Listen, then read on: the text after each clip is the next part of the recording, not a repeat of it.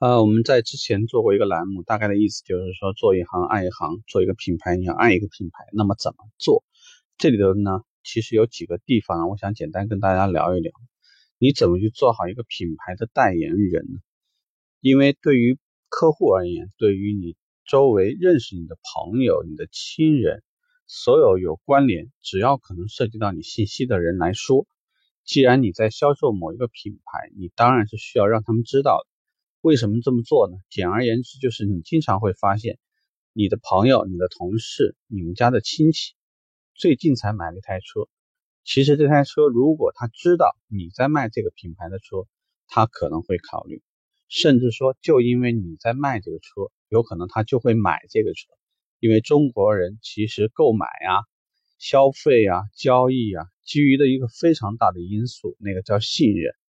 我们去给客户所创建所有的联络，建立所有的这个沟通基础，其实都是为了获得客户的信任。而作为朋友、作为同事、同学、同乡、同校，或者不管是哪种关系，只要他跟你的关系到达了一个基本信任的状态，你会发现这个销售是非常非常容易的一件事情。所以你非常有必要把你自己。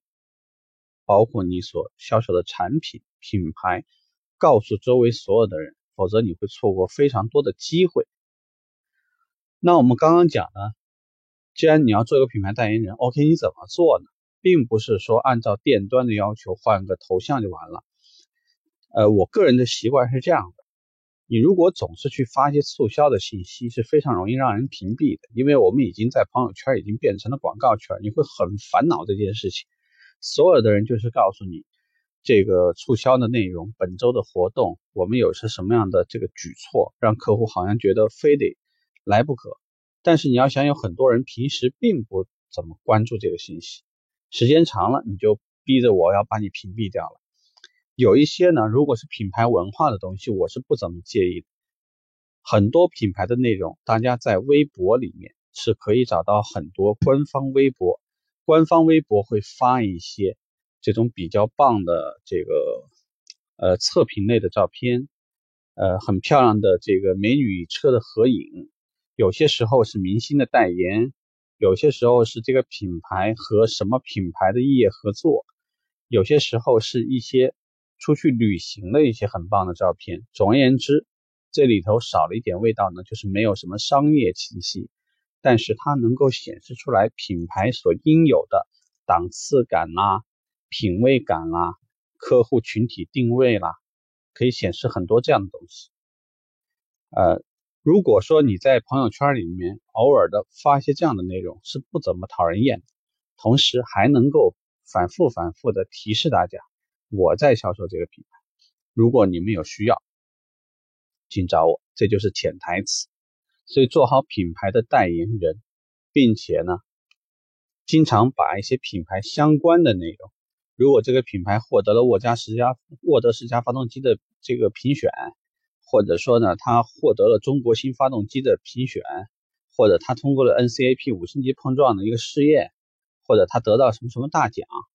只要不要那么商业，因为并非所有的人当时都需要你这个促销的信息。但是如果有一些信息呢，别太过分的话，不要太过火，只是提醒一下，就像一条普通资讯一样，倒不见得那么讨人厌。所以这个是我给大家的提示。做代言人有的时候也不要做的过火了，如果过火会讨人厌，可能就被别人驱逐出去，再也不会考虑你了。通过这些方法，其实你就是为了在你所有的朋友那儿圈一块地，让他们以后。只要有人买车，也许就会给你来一个电话，也许就会尝试着问一下，在我这个预算里面，你有什么车型是比较合适的，或者说还会有可能告诉你，我在比较考虑这个车型，你怎么看？这些都会给你带来很多的机会，所以，请你千万记住，最大的忌讳就是所有的人都不知道你在做什么，或者你在做车行，却没有任何人知道你在卖什么品牌。如果做到这一点的话，那你就很失败。OK，这个话题我们就聊这儿吧，拜拜。